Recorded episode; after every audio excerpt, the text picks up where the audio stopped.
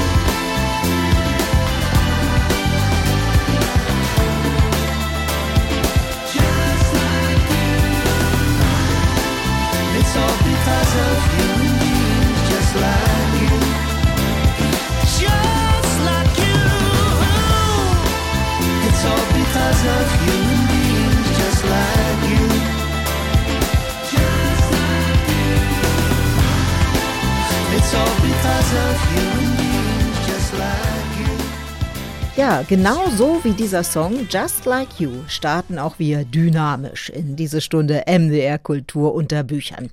Das wird eine Stunde voller Kinder- und Jugendbücher.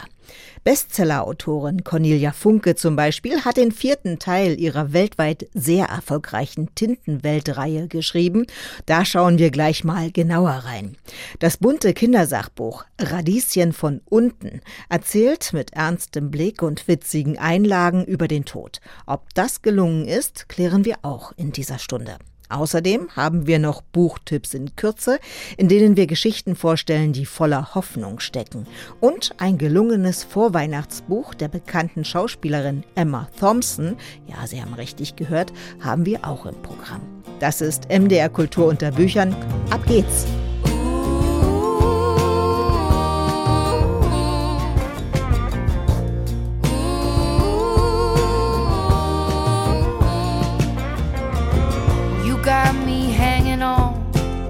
My thoughts to my favorite song.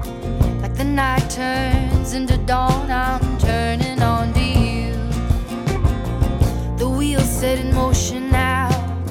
I'm listening out for the sound of my sanity tuning out as I'm turning on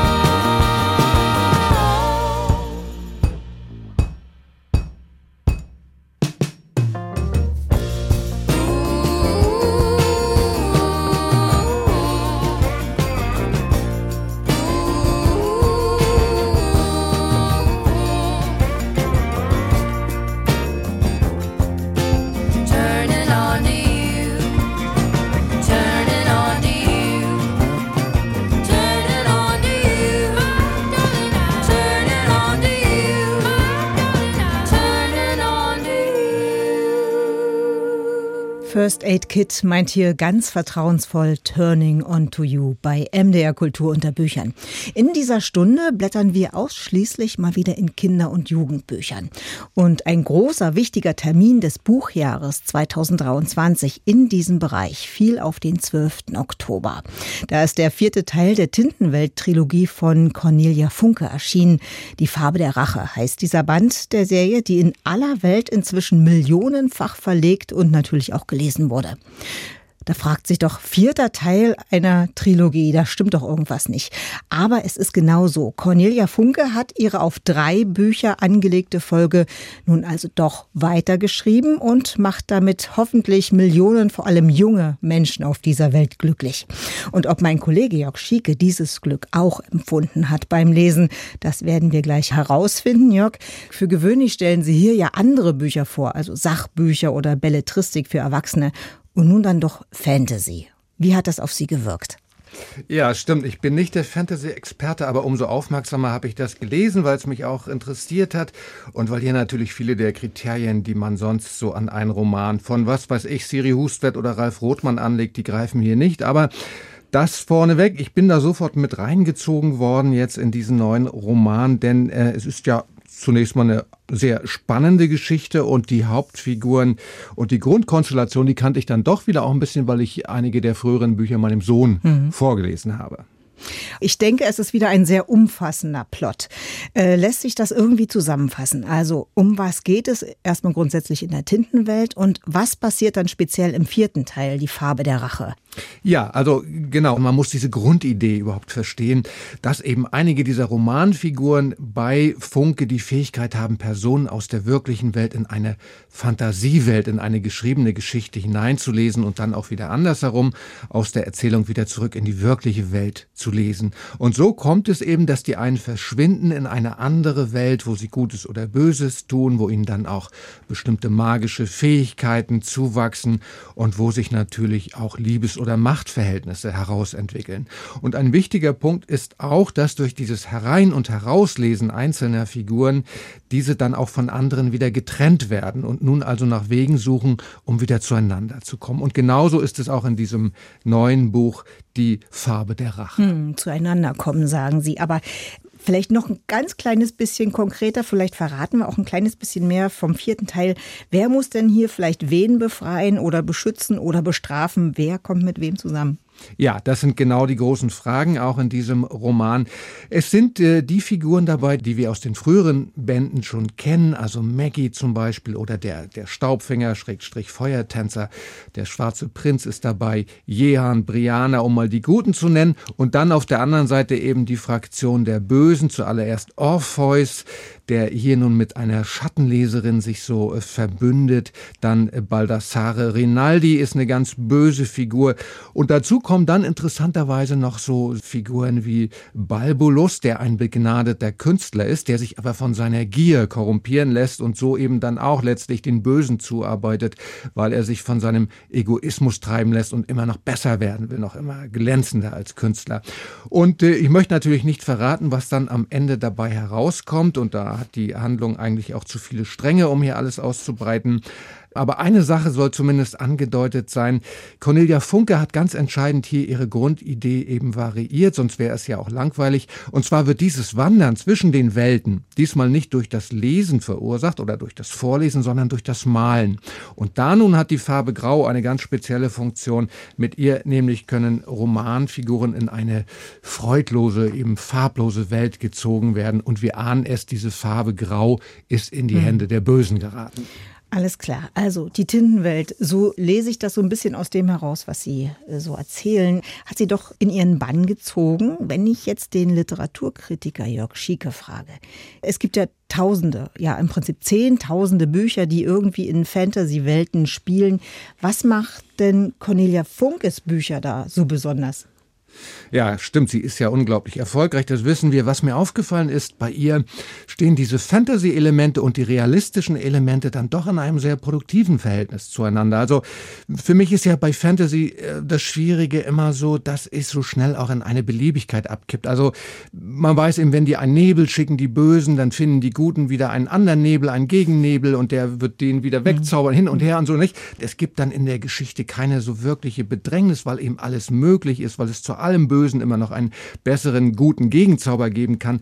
Bei Funke gibt es natürlich auch diese Zauberkräfte und allerlei Verwandlung und das steuert auch die äußere Handlung. Aber genauso wichtig ist eben, dass die Figuren doch alle typisch menschliche Zerrissenheiten mit sich rumtragen. Das sind schon alles richtige Charaktere und nicht nur irgendwie Figuren, um irgendwelche Zaubertricks vorzuführen. Also Orpheus, der Oberböse, der hat auch etwas sehr Verletzliches. Man hat fast sogar Mitleid mit ihm, weil er eben eigentlich jemand ist, der in eine gute Geschichte mal rein wollte. Auf der anderen Seite der Feuertänzer, der gehört zu den Guten und sorgt doch auch für viel Leid, weil er etwas vor seinen Freunden verbirgt, etwas, das in seiner eigenen Lebensgeschichte vergraben ist und das nun hier diese ganze Sache eben auch anheizt. Und es gibt auch zwischen ihm und seinen Söhnen Konflikte. Der Gute ist also auch hier kein perfekter Mensch bei Funke. Also das könnte eines der Erfolgsgeheimnisse sein, dass diese Fantasy-Ebene immer wieder auch durch genaue Charakterzeichnungen gebrochen wird und so die Sache hm. auch etwas sehr, sehr Heutiges und, und Anfassbares hat. Es ist sehr diesseitig, es ist sehr, äh, zum Teil sehr real. Was ist das eigentlich für eine Welt, in der diese Geschichte spielt und lässt sich vielleicht sogar Ort und Zeit bisschen zuordnen? Also richtig eigentlich nicht. Das ist auch äh, faszinierend hier. Es gibt äh, Gaukler und Burgen und Schlösser und es weist das alles eher so in frühere Jahrhunderte Richtung Mittelalter. Aber, und das ist dann auch sehr interessant, weil es so unaufdringlich dann mit in dieses Buch auch hineinweht, Cornelia Funke ist, ich würde es mal sagen, eine Autorin schon der neuen Zeit. Denn äh, die Liebe zum Beispiel findet hier nicht mehr nur zwischen dem geheimnisvollen Mädchen und dem Königssohn statt, sondern äh, so in ganz verschiedenen Zwischenstufen oder sogar auch als gleichgeschlechtlich kindliche Liebe. Auch so etwas funkelt hier mal auf. Und überhaupt ist alles in dauernden Entwicklung. Also das ist dann nicht mehr im Mittelalter, sondern da ist es dann eben auch schon wieder 21. Jahrhundert. Auch die Natur spielt eine ganz wichtige Rolle als Verbündete der guten Figuren. Also kurz und gut für Menschen, junge, alte, die Fantasy leben, aber auch noch ein bisschen mehr wollen als mhm. Fantasy dabei, ist das bestimmt ein großes Vergnügen, das Buch zu lesen. Das also alles im neuen Buch von Cornelia Funke. Der Titel Die Farbe der Rache. Das ist der inzwischen vierte Band der ehemals als Trilogie geplanten Reihe zur Tintenwelt. Erschienen im Dressler Verlag für alle ab zwölf. Jörg Schieke hat es gelesen und macht doch einen doch recht begeisterten Eindruck. Ja, ich habe es gern gelesen, war sehr beeindruckend. In heaven, everything is fine. In heaven. Everything is fine in heaven. Everything is fine. You've got your good things, and I've got mine. In heaven, everything is fine.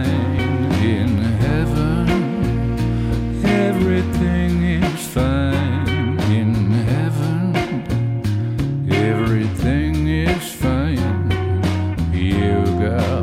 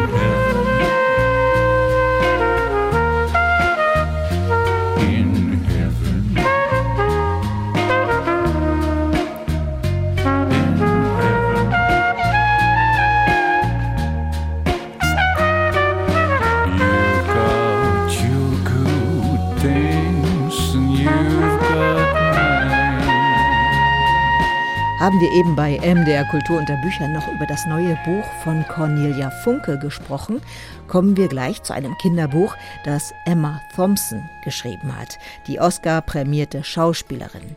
Ob sie es auch als Kinderbuchautorin drauf hat, klären wir nach diesem Song In Heaven, gesungen vom Bretonen Bertrand Bella. Baby, I've been searching like everybody else. Can't say nothing different about myself. Sometimes I'm an angel and sometimes I'm cruel. And when it comes to love, I'm just another fool. Yes, I'll climb a mountain. I'm gonna swim the sea.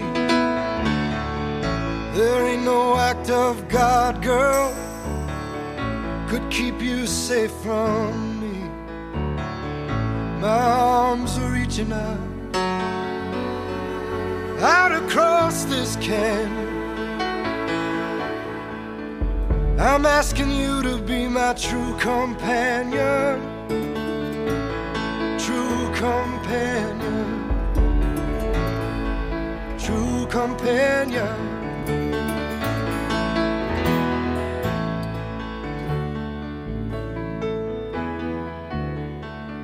So don't you dare and try to walk away.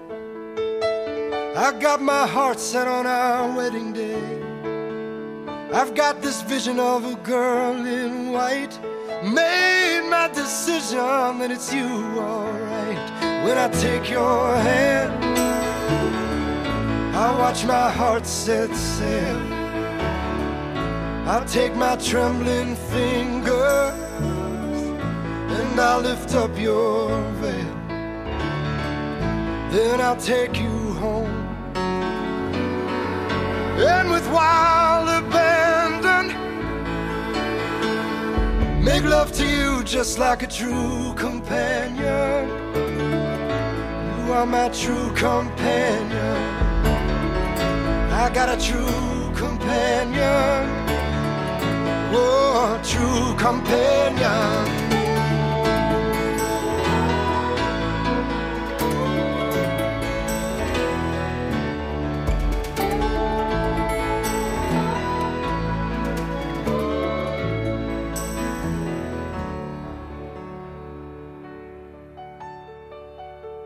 When the years have done irreparable harm.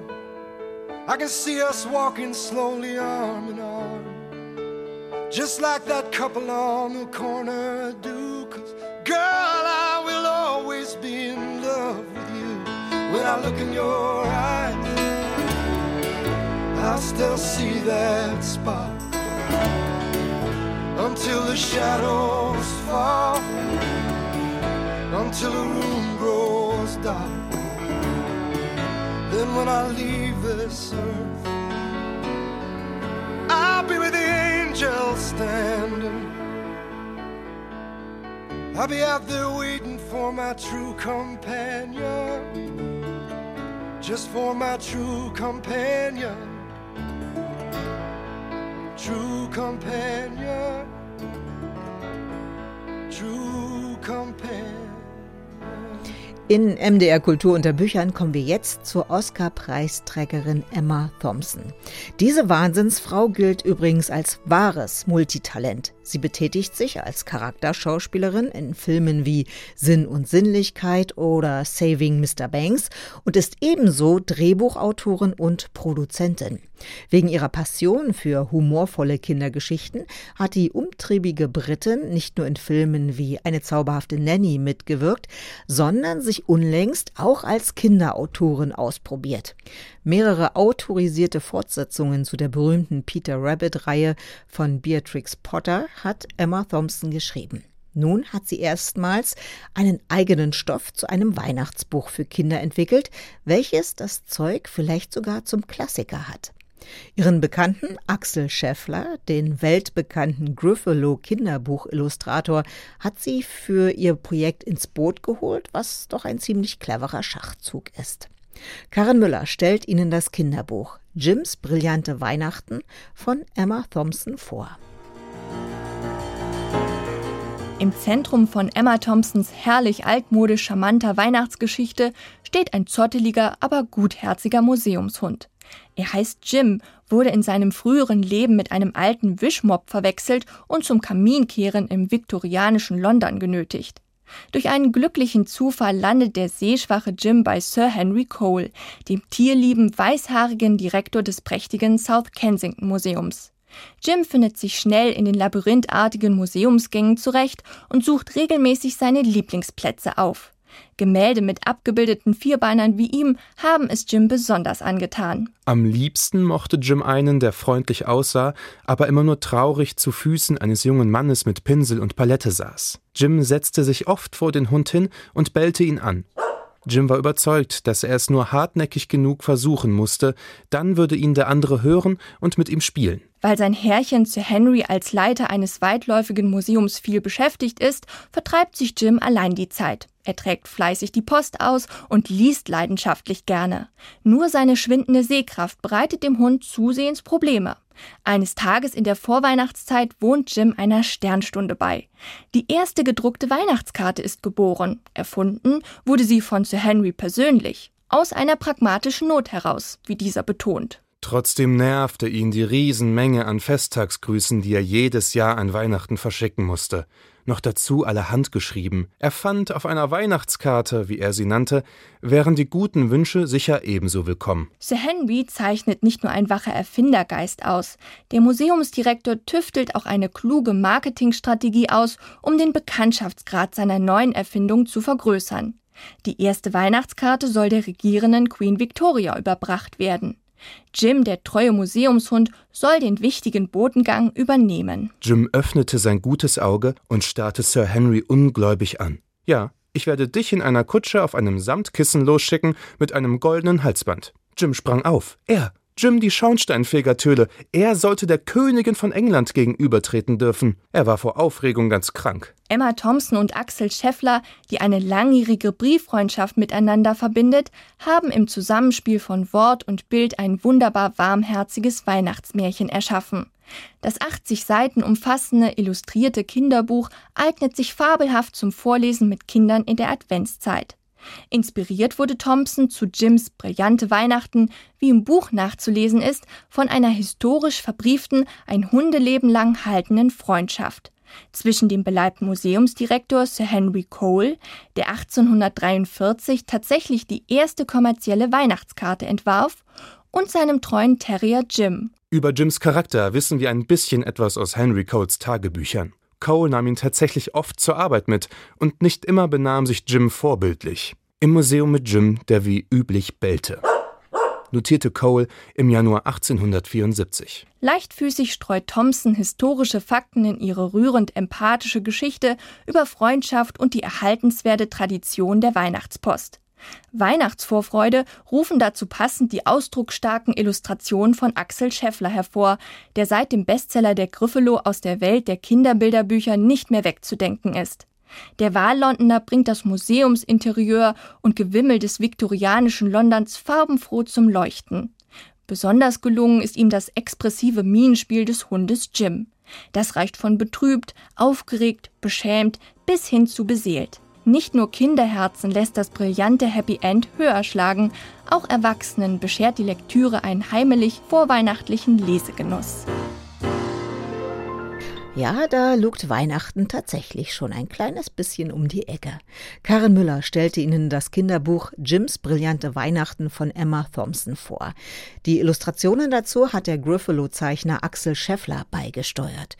Übersetzt wurde Jims brillante Weihnachten aus dem Englischen von Arno Stoner. Das Buch ist bei Belz und Gelberg erschienen und wird für alle ab sechs empfohlen.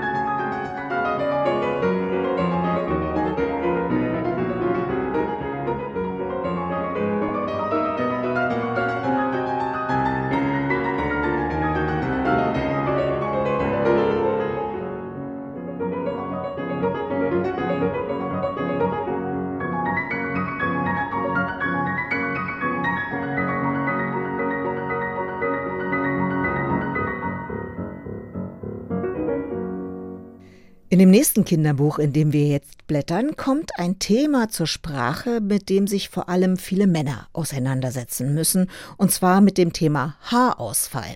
Im Erstlesebuch Als Papas Haare Ferien machten von Jörg Mühle entscheiden sich sämtliche Kopfhaare des Papas sehr spontan einfach auszubüchsen. Doch der Papa ist hartnäckig, so einfach gibt er nicht auf und jagt ihnen schnell hinterher. Ein komisches Kinderbuch mit einer kuriosen Geschichte, jetzt vorgestellt von Vivian Wied. Gleich am Anfang wird klar, diese Kopfhaare sind Freigeister, die sich nicht einfangen lassen wollen. Eines Tages hatten Papas Haare einfach keine Lust mehr auf Kamm und Bürste. Sie wollten nicht länger die ganze Zeit still auf seinem Kopf herumliegen, sondern endlich was erleben, mal was sehen von der Welt. Ein Ruck, sie sprangen. Ab da jagt der Papa seinen Haaren hinterher, denn diesen Verlust will er nicht hinnehmen. Erst ist die ehemalige Haarpracht noch im Badezimmer, dann entwischt sie aus der Wohnung, fegt durch ein Restaurant, einen Blumenladen, ein Kaufhaus, auch im Zoo versteckt sie sich, bis sie über die Kanalisation vollständig entwischt und auf Weltreise geht. Von da an war mein Papa kahl. Sein Bart wuchs noch und die ganzen Haare, die kein Mensch braucht, im Ohr und in der Nase zum Beispiel. Die anderen Haare, also die richtigen, seine ehemalige Frisur, die schrieben ihm. Sie schickten Postkarten, Selfies und viele Urlaubsgrüße. Hier nimmt Autor und Illustrator Jörg Mühle dann naheliegende wie witzige Wortspiele auf. Die Haare schicken Grüße aus Argentinien, Marrakesch und Singapur, sind in Nordamerika und in der Sahara unterwegs. Aber auch sonst beweist Mühle Wortwitz.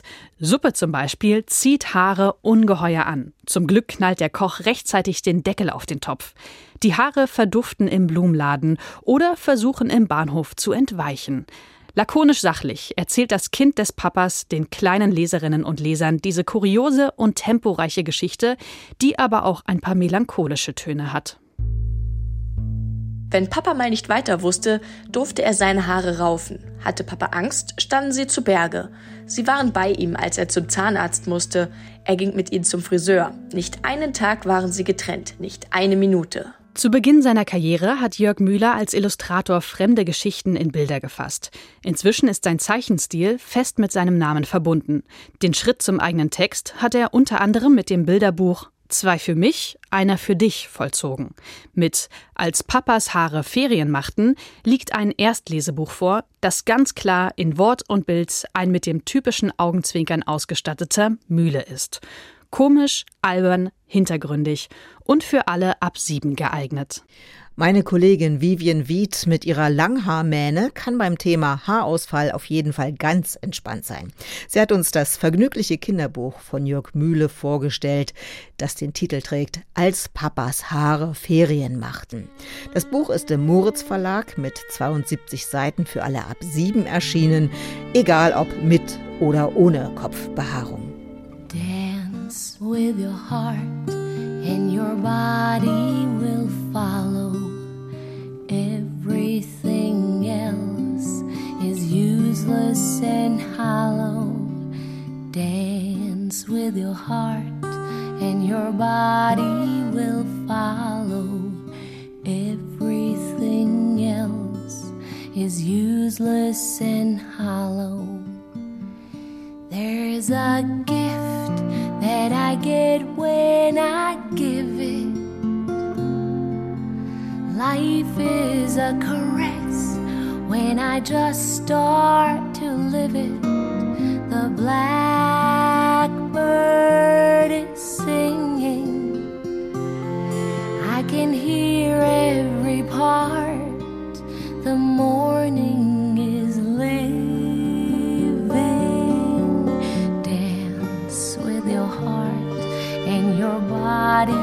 will follow.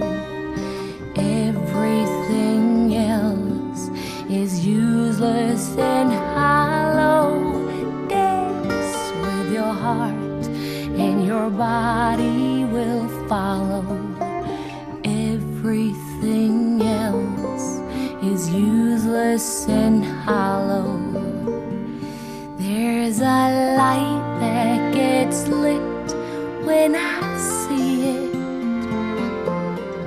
Hope is not a wish, but my feelings can free it. Our love is a power, but it's also an art. Reflect on it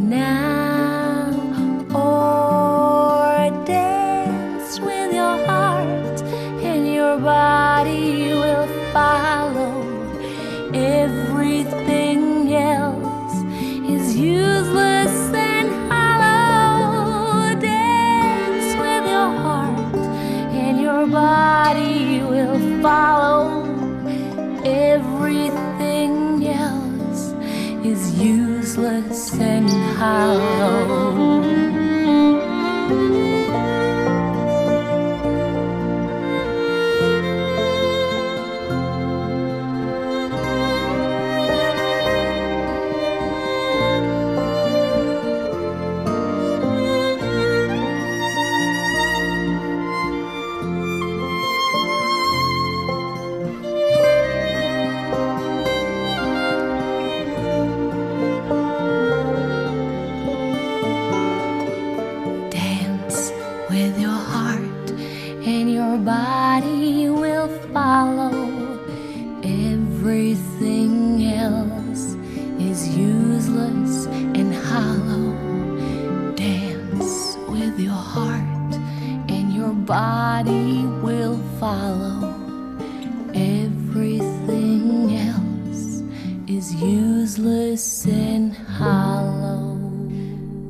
Randi Tüting-Wog singt hier melancholisch und eindringlich vom Tanzen. Dance, so heißt der Song, gerade gehört bei MDR Kultur unter Büchern. Wir kennen das. Es kommt irgendwann der Moment, wo Kinder ernsthafte Fragen über den Tod stellen, vielleicht wenn das Haustier gestorben ist oder ein enges Familienmitglied oder wenn sie sich Gedanken darüber machen, was denn nach dem Tod geschieht oder sie sich so gar nicht vorstellen können, was Endlichkeit bedeutet.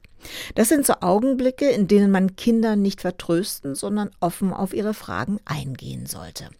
Eine Hilfe für gemeinsame Gespräche kann dabei je nach Alter ein Bilderbuch sein. Aber auch das Sachbuch Radieschen von unten, das bunte Buch über den Tod für neugierige Kinder. Geschrieben hat's Katharina von der Garten, illustriert Anke Kuhl. Vor kurzem ist dieses Buch im Klett Kinderbuchverlag erschienen. Karin Hahn hat dieses besondere Buch gelesen. Den Geist aufgeben, das zeitliche Segnen, abkratzen, einschlafen, ins Gras beißen oder zu Staub werden. Unsere Alltagssprache kennt viele sanfte, aber auch drastische Wörter und Sprachbilder, die den Tod beschreiben. Katharina von der Garten und Anke Kuhl reihen diese gleich im Vorsatzpapier aneinander und erzählen ohne Berührungsängste, aber nie todernst in fünf ausführlichen Kapiteln, was passiert, wenn das Leben für Menschen, aber auch Tiere unwiederbringlich endet. Und das ohne eine beklemmende Feierlichkeit. Gleich zu Beginn ist ein Skelett zu sehen, in dessen Arme sich ein Baby schmiegt. Diese Zeichnung zeigt ganz klar, Auch wenn wir es wollten, wir können es nicht ändern. Geboren werden und sterben gehören untrennbar zusammen. Es ist nur ein kurzer Augenblick zwischen Leben und Tod. Vielleicht so lang wie ein Sekundenzeiger braucht, um auf die nächste Position zu rücken. Man kann sofort merken, dass jetzt kein Leben mehr im Körper ist. Bei einem toten Menschen steht das Herz still und es pumpt kein Blut mehr durch die Blutbahnen. Tote sehen deshalb gleich blasser aus. Unpathetisch und sachlich wird erklärt, was mit einem toten Menschen vor der Beerdigung passiert. Katharina von der Garten berichtet von Totenflecken und erläutert die Totenstarre. Auf einer Doppelseite wird atmosphärisch genau von einem Besuch in einem Krematorium erzählt, von Tierfriedhöfen und sogar im Internet findet man virtuelle Gräber. Neben den Fließtexten finden sich aber auch informative Interviews mit realen Personen, die beruflich mit sterbenden wie toten Menschen und deren Angehörigen zu tun haben. Zum Beispiel einem Altenpfleger, einem Arzt, einer Pfarrerin oder einer Sterbe- und Trauerbegleiterin. Ist Trauer bei Kindern anders als bei Erwachsenen? Ich glaube schon, dass es anders ist. Trauer hat bei Erwachsenen eher etwas von einem großen, tiefen See, in den man hineingeht und dann ziemlich lange darin ist. Kinder erleben Trauer wie Pfützen, in die sie hineinspringen und für diesen Moment ganz stark ihre Trauer erleben. Und dann hüpfen sie wieder raus. In kurzen Beispielen wird auch erzählt, wie Tiere trauern. Rabenvögel zum Beispiel benachrichtigen sich gegenseitig durch Rufe, wenn ein Artgenosse verstorben ist. Sie beenden ihre Futtersuche und versammeln sich um den toten Körper. Tröstlich sind auch die Textpassagen, die dabei helfen sollen, den Schmerz um den Verlust zuzulassen und auch Angebote machen, damit klarzukommen. Bei allen ernsten Fragen rund um den Tod, soll es eine Erd- oder Feuerbestattung sein? Wie soll der Sarg oder die Urne aussehen? Was geschieht alles bei einer Beerdigung? Oder wie gedenken Menschen in unterschiedlichen Kulturen und Religionen ihrer Toten? Werden auch immer wieder über die 155 Seiten gut verteilt Witze erzählt. Da fragt ein Dinosaurierkind seine Mutter: Mama, wo komme ich hin, wenn ich sterbe? In den Himmel oder in die Hölle? Und Mama antwortet: Keins von beiden, mein Kleiner. Du kommst ins Museum. Sicher kann niemand einem Kind oder einem Erwachsenen die Angst vor dem Tod nehmen. Doch mit diesem Sachbuch wird das Unvorstellbare für Lesende ab zehn Jahren vielleicht fassbarer. Auffällig ist das Ineinandergreifen der comicartigen Illustrationen mit dem sachlichen Text. Beide vermitteln Wissen und erklären sich wechselseitig. Katharina von der Garten erzählt bei allem gut recherchierten Detailwissen einfühlsam und verständlich. Und Anke Kuhl trifft in ihren bunt kolorierten, oft lockeren Zeichnungen die Balance zwischen Ernsthaftigkeit und Situationskomik. Ein Glossar und zwei Kopiervorlagen sind am Ende des Sachbuches zu finden. Zum einen für eine Schädelmaske, die man nach mexikanischem Vorbild bemalen kann, zum anderen eine Bastelvorlage für einen Minisarg, in den Mädchen oder Jungen vielleicht ein kleines totes Tier oder gar ein Playmobil-Männchen legen können und betrauern. Karin Hahn hat das Kindersachbuch mit dem Titel Radieschen von unten, das bunte Buch über den Tod für neugierige Kinder vorgestellt. Geschrieben hat es Katharina von der Garten, die Illustrationen stammen von Anke Kuhl. Es ist wieder, kann man sagen, ein interessantes und gleichzeitig besonderes Buch der beiden geworden, die ja schon häufiger zusammengearbeitet haben. Ihr neuestes Kindersachbuch ist im Klett Kinderbuchverlag erschienen mit 155 Seiten für alle ab 10. When somebody loves you, it's no good unless he loves you all the way. Happy to be near when you need someone to cheer you all the way. Taller than the tallest tree is that's how it's gotta feel. Deeper than the deep blue sea is. That's how deep it goes if it's real. When somebody needs you, it's no good unless he needs you. All the way through the good Orlean years and for all the in between years, come what may. Who knows where the road?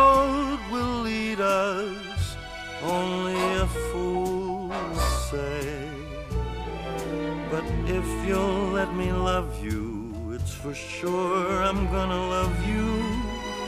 All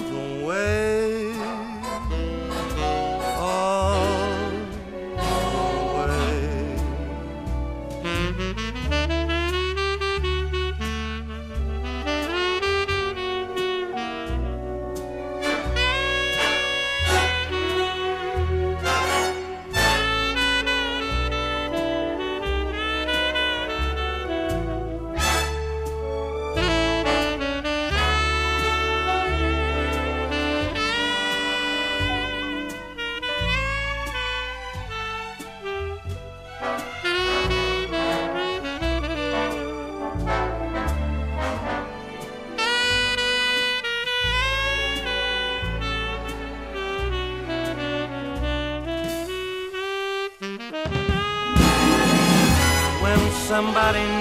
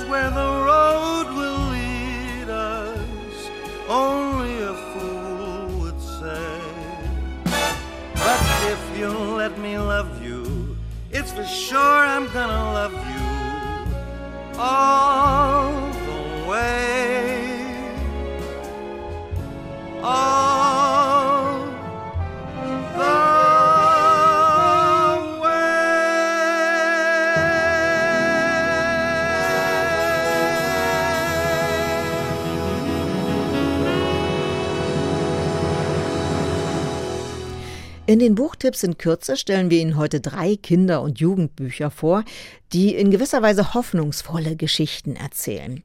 Da vermittelt zum Beispiel ein puscheliges Zwergkaninchen einer afghanischen Familie, ihr seid sicher. Durch das kleine Wesen schaffen sie es dann auch, überhaupt das erste Mal gemeinsam über ihre beängstigende Flucht zu sprechen. Ein schwieriges Thema, zugegeben, aber sehr kindgerecht verpackt. Im zweiten Buch hilft eine Stute der 14-jährigen Iris über einen schlimmen Verlust hinweg. Hört sich nach einem typischen Pferdebuch an, dieser Roman ist aber viel mehr. Und als drittes Buch, hier kämpfen Leo und Rika mit Geheimnissen und um ihre Freundschaft und das ist wunderbar nah an den beiden Kindern erzählt. Sven mit den Buchtipps in Kürze. Schon das sommerwarme Cover mit den zwei tanzenden Kindern und den Löwenzahnblüten unterstreicht die besondere Leichtigkeit, mit der dieses Buch die Geschichte von Leo und Rika erzählt. Dabei ist anfängliche Skepsis gegenüber der thematischen Kombination von selektivem Mutismus und Analphabetismus durchaus nachvollziehbar. Leo hätte so gerne einen Freund. Doch, so fragt er sich, wer kann schon mit ihm befreundet sein, wenn er nicht mit anderen spricht? Nur mit sehr vertrauten Menschen, also seinen engsten Familienmitgliedern, schafft Leo es, hörbar zu reden. Dann zieht Rika im Nachbarhaus ein.